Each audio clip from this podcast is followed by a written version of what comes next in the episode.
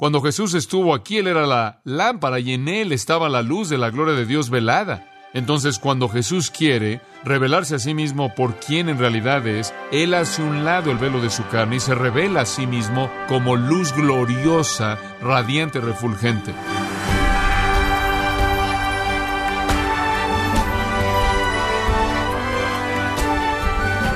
Gracias, estimado oyente, por su sintonía en este su programa, Gracias a vosotros, con el pastor John MacArthur. En los últimos años, han habido personas que han intentado descifrar el día y la hora de la segunda venida de Cristo. En su intento, lo único que han logrado es crear más confusión y desconfianza sobre esta hermosa promesa. Pero ¿qué nos dicen las escrituras acerca de este maravilloso evento? El día de hoy, el pastor John MacArthur, en la voz del pastor Luis Contreras, contestará a esta pregunta como parte de la serie Cristo despliega su gloria en gracia a vosotros. Abramos nuestras Biblias en Mateo capítulo 17. Vamos a estudiar esta tremenda porción de la palabra de Dios que tiene que ver con la transfiguración de Jesucristo. Mateo capítulo 17. Dios es un espíritu y como espíritu es invisible. La Biblia dice que un espíritu no tiene carne ni huesos. Esto es, Dios como un espíritu invisible, Dios no tiene forma, Dios está en todos lados. Él no puede ser confinado a una forma en la totalidad de su ser. Cuando Dios se revela a sí mismo en el Antiguo Testamento, Él escoge revelarse a sí mismo como luz, como una luz refulgente, brillante, lo vemos en el huerto, en la presencia Shekinah. Lo vemos en Éxodo capítulo 33, conforme Moisés dice, muéstrame tu gloria, o revélate a ti mismo a mí, y él ve el resplandor de Dios, la luz de la gloria Shekinah de Dios, y es transferida a su propia faz, a su propio rostro. Lo vemos en Éxodo capítulo 40, cuando el tabernáculo es construido, lo cual es simbólico de la morada de Dios entre el pueblo de Israel y dice que la gloria de Dios descendió y llenó el tabernáculo de la congregación, de tal manera que los sacerdotes ni siquiera podían moverse para ministrar ahí. La gloria estaba ahí. Y después, cuando fue el momento de que ellos se movieran en el desierto, la gloria ascendía en el cielo y era una nube de día y una columna de fuego de noche, y los guiaba a lo largo de esos cuarenta años en el desierto.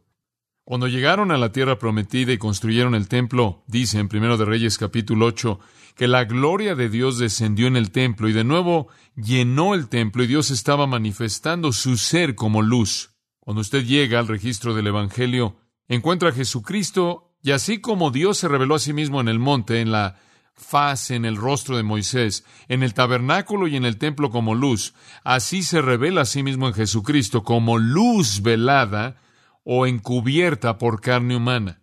Jesucristo era la Shekinah de Dios, el resplandor de Dios, la gloria de Dios, la luz refulgente, brillante de Dios velada en carne humana.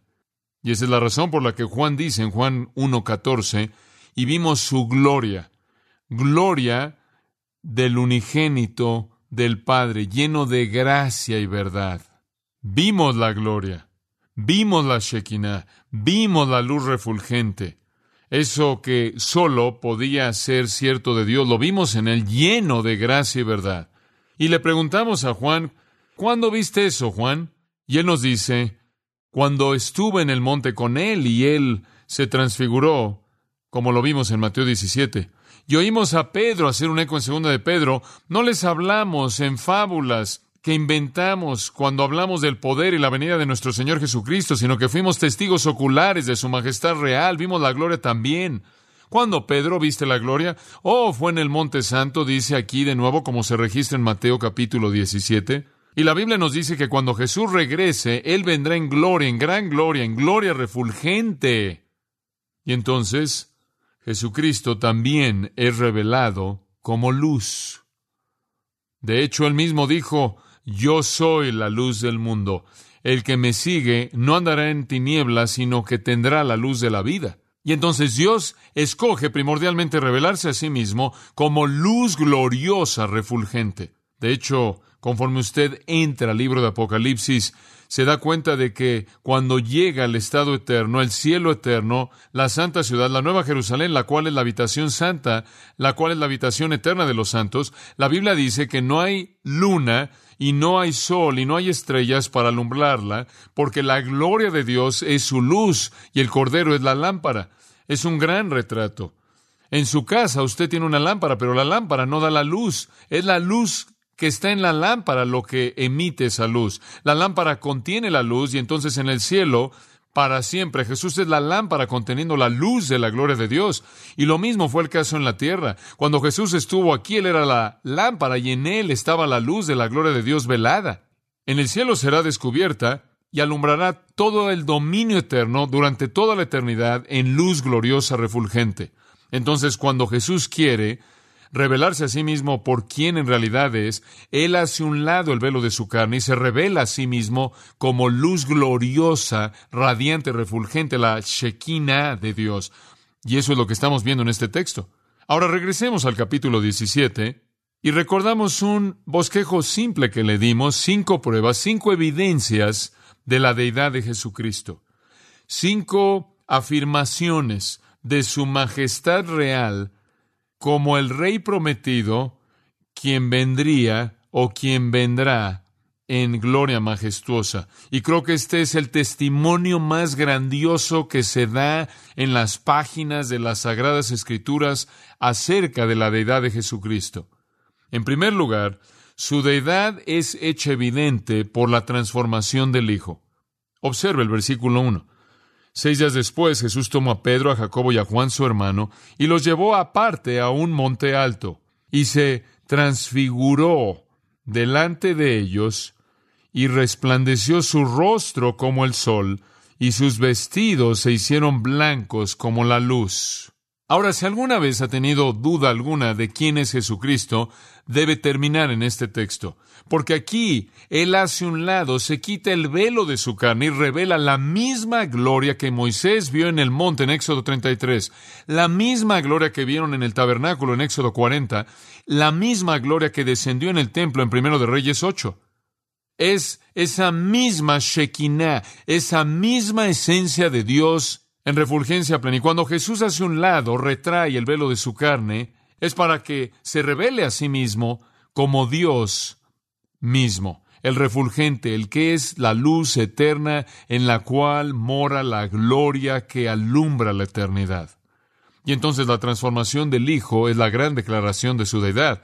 La segunda declaración viene en los versículos 3 y 4, y este es el testimonio de los santos. Primero la transformación del Hijo y después el testimonio de los santos.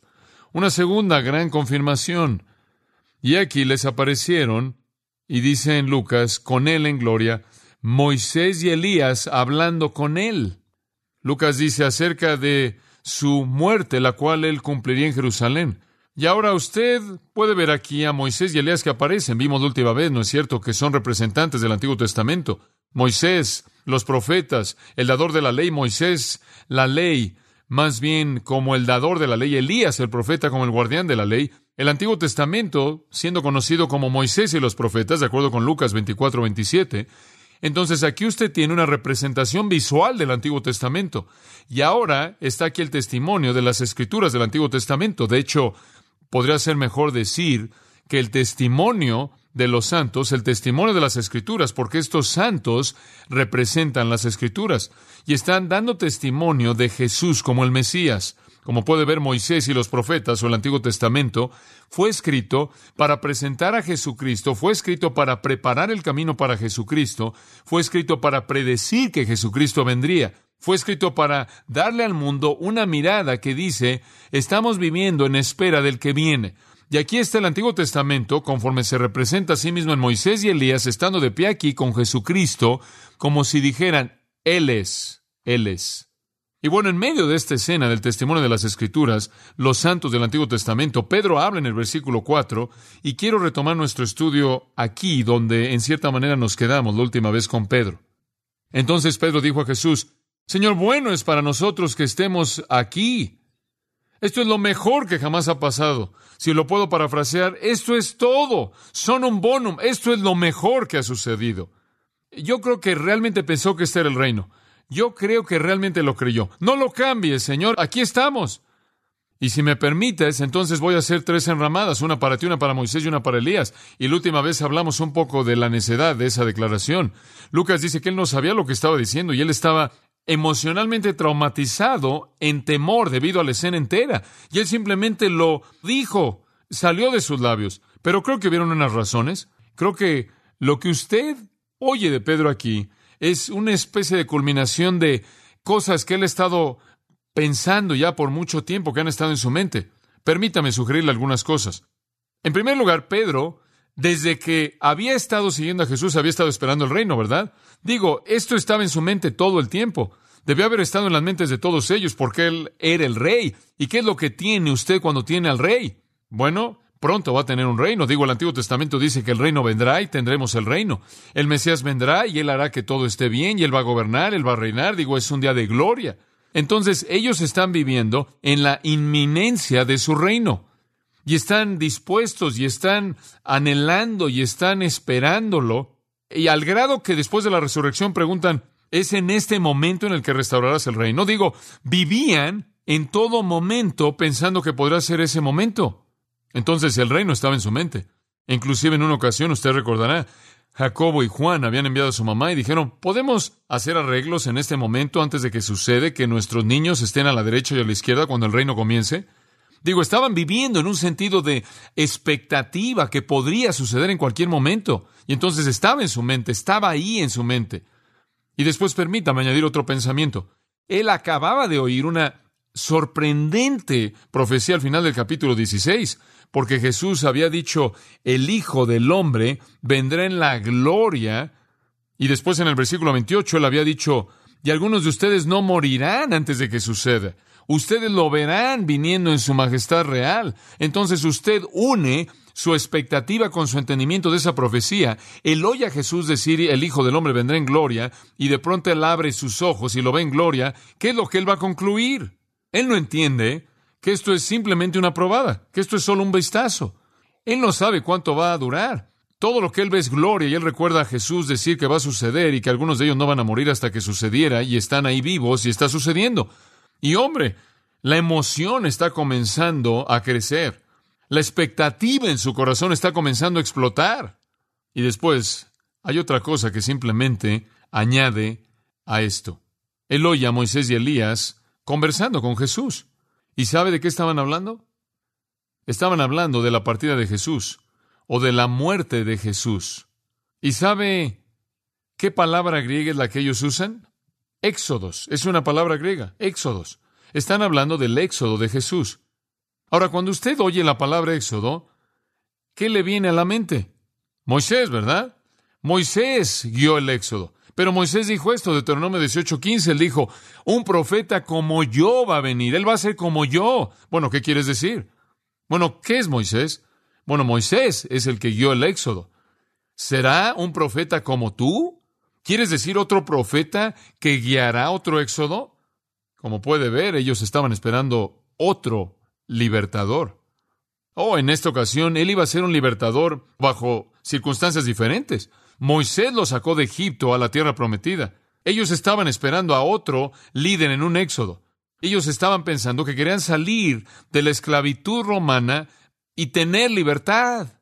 Pero lo que Dios había planeado era sacarlos del pecado a la justicia, sacarlos del el reino de las tinieblas al reino de la luz, sacarlos de la esclavitud de la muerte a la vida, como usted puede ver. Y entonces ellos estaban esperando a un profeta más grande que Moisés, otro Moisés que guiara otro éxodo. Y aquí está Jesús y él está hablando de su éxodo.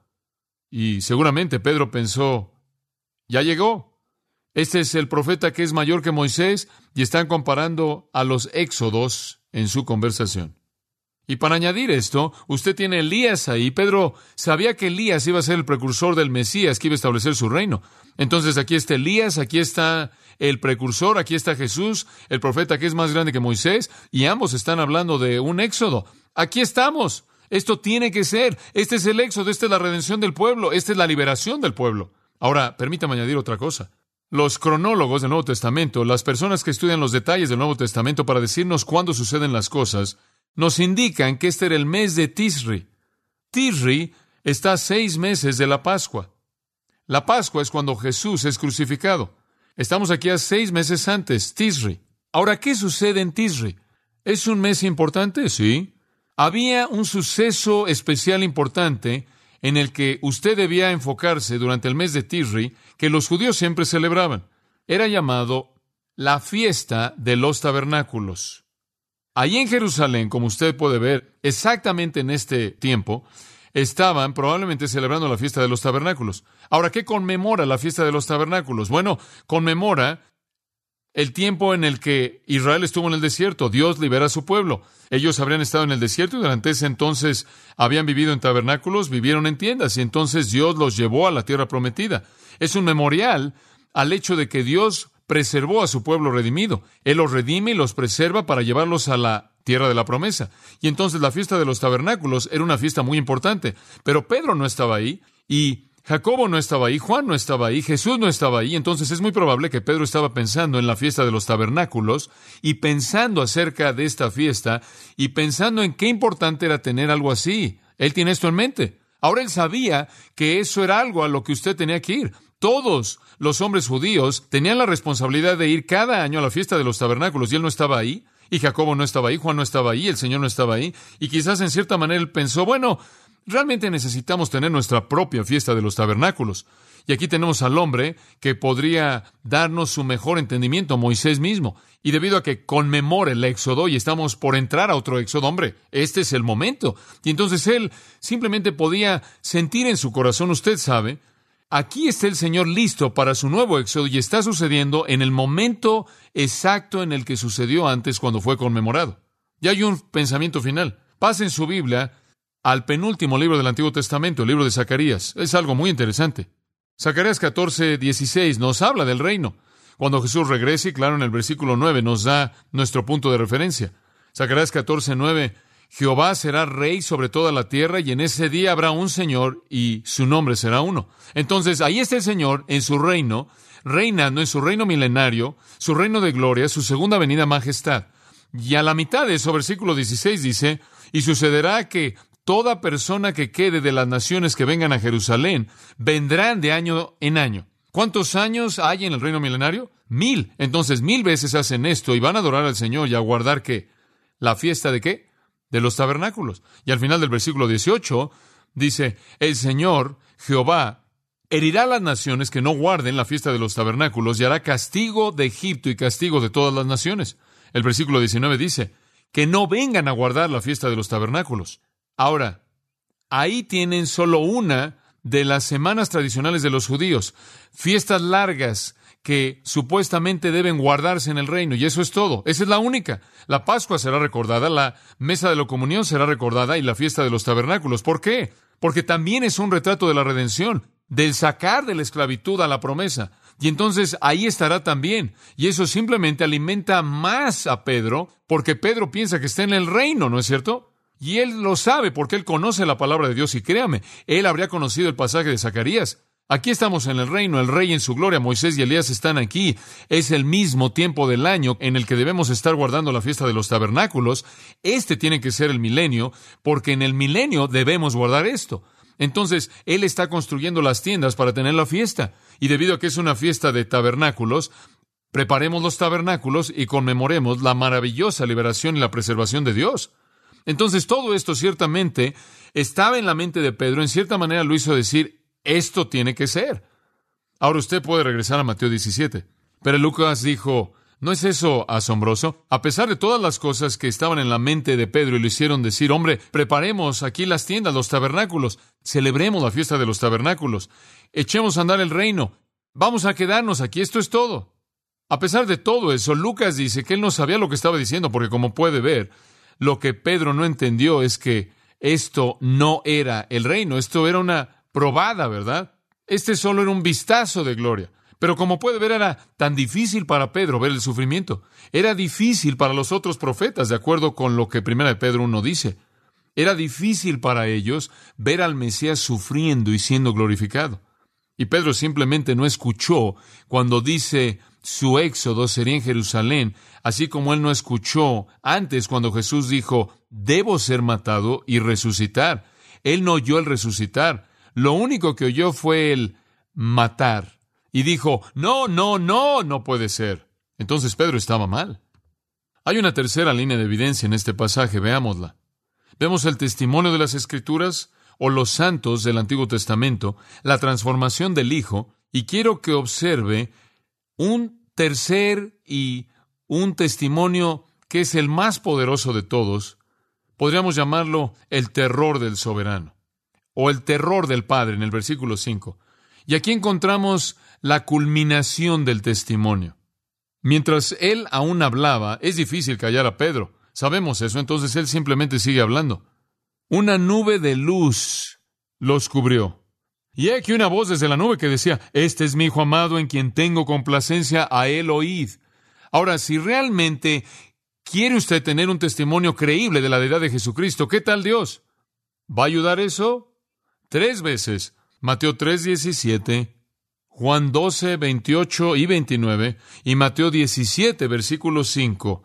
Tres veces en el registro santo de los evangelios, Dios habla desde el cielo y dice, este es mi hijo o este es. Ahora, ese es un testimonio que va más allá de cualquier argumento y cuando Dios da su testimonio, los hombres deben oír. Y este es algo muy traumatizante ya están aterrados. Y dice después en el versículo 6, al oír esto los discípulos se postraron sobre sus rostros.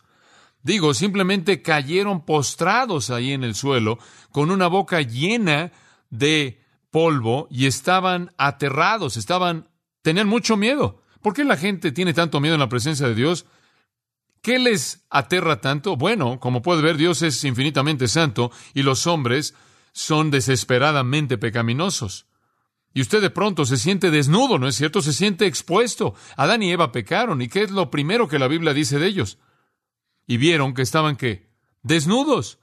Y se hicieron delantales para cubrirse a sí mismo y huyeron para tratar de esconderse. Y Dios viene ahí en el huerto y dice, Adán, ¿dónde estás? Él finalmente los encuentra y Adán dice, bueno, Señor, eh, tuvimos miedo porque estábamos desnudos. En otras palabras, había vergüenza por ser vistos, porque sabían que no solo estaban siendo vistos por fuera, sino porque estaban siendo vistos en su pecado. Y los pecadores en la presencia de un Dios infinitamente santo siempre se sienten con el deseo de esconderse. Así es. Y los discípulos, si hubieran sido topos, se hubieran metido al suelo. Pero debido a que simplemente eran hombres, simplemente cayeron postrados con sus rostros sobre el suelo. Esa es la manera en la que Isaías se sintió en el capítulo 6 cuando vio a Dios y dijo, maldíceme Dios, aplástame. Daniel se sintió de esa manera cuando llegó a verlo el mensajero de Dios. La Biblia dice que él tenía mucho miedo, capítulo 8. El capítulo 10 de nuevo vuelve a ver el mismo tipo de temor traumatizante. Lo ve en el tercer capítulo de Abacú cuando dice que las rodillas del profeta se golpeaban entre sí en la presencia de Dios. Y entonces ellos reaccionaron como cualquier persona reaccionaría en la presencia de un Dios infinitamente santo. Se postraron sobre su rostro. ¿Por qué dijo Dios eso? De regreso al versículo 5, este es mi hijo. Ahora no está hablando de algún tipo de relación a nivel superficial o algún tipo de relación funcional. Él está hablando de esencia. Este es mi hijo en el sentido de que el hijo es lo mismo que el padre. La misma esencia, la misma naturaleza, es como yo. Este es mi hijo, esta es la misma esencia que yo. En términos humanos, Él procede de mi naturaleza, de mi esencia, de mi persona, este es como yo soy. Y después Él dice, este es mi Hijo amado, para decirnos que no solo hay una relación esencial entre los dos, sino una relación de amor. No solo hay una relación de ser, sino una relación de sentimiento, de compromiso, de identificación en todo sentido. Y después Él dice, este es mi Hijo, este es mi Hijo amado, en quien tengo complacencia. En otras palabras, en todo lo que Él está haciendo, lo hace según el plan divino. Y es una buena palabra que decirle a Pedro, quien siempre está tratando de adivinar qué es lo que el Señor está diciendo, corregirlo, ¿no es cierto? Él hace lo que me agrada. Él está haciendo las cosas según lo que dice el plan. Él es obediente, Él es fiel, Él es un siervo. Él va a la cruz porque ese es el plan. Él va a Jerusalén porque ese es el plan. Él va a sufrir porque ese es el plan. Y estoy contento con todo eso. Él era el Hijo amado de Dios, quien vino a hacer la voluntad de Dios, y el Padre dijo, tengo complacencia. Entonces la confirmación viene por parte de Moisés y Elías, eso significa el Antiguo Testamento. Ahora la confirmación viene de Dios mismo y dice, de hecho, Jesús está pensando mis pensamientos, Él está caminando por donde yo quiero, por mi camino, y después el Padre dice al final del versículo 5, a Él oíd, a Él oíd. ¿Qué quieres decir? Digo, si Él dice, si alguno quiere venir en pos de mí, niegues a sí mismo, tome su cruz y sígame, entonces óiganlo. Si Él dice, que usted debe negarse a sí mismo, llevar la cruz y tener una obediencia leal para entrar a su reino, entonces escuche lo que Él dice. Él no está mal, Él está bien, ese es el plan. Y entonces Dios no solo presenta su sello de evidencia en la deidad de Jesucristo, sino que Él presenta su sello de aprobación en el hecho de que Él está operando de acuerdo con el plan. Es un gran testimonio.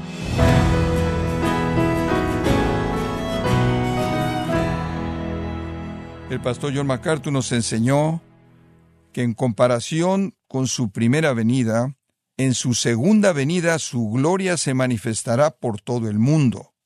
Nos encontramos en la serie Cristo despliega su gloria, aquí en gracia a vosotros.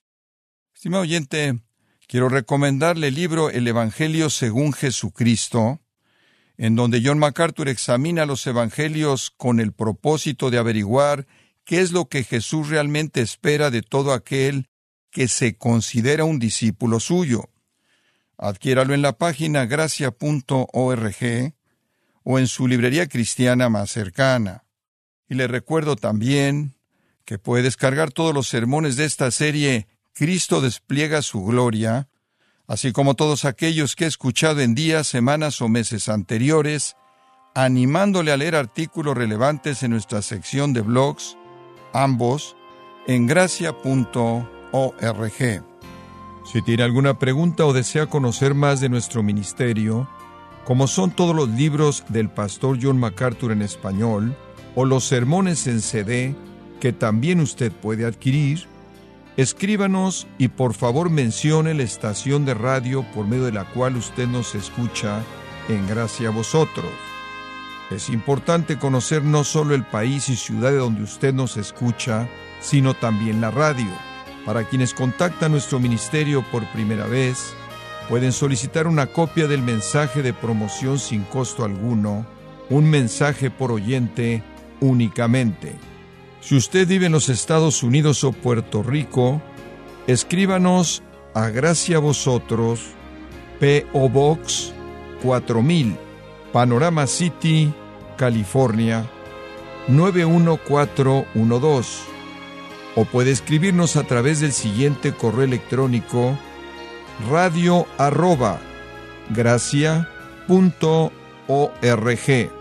Queremos agradecerle su tiempo y sintonía en nombre de John MacArthur y del personal de este organismo e invitarle para que nos acompañe en la próxima edición y así juntos continuar desatando la verdad de Dios un versículo a la vez, en gracia a vosotros.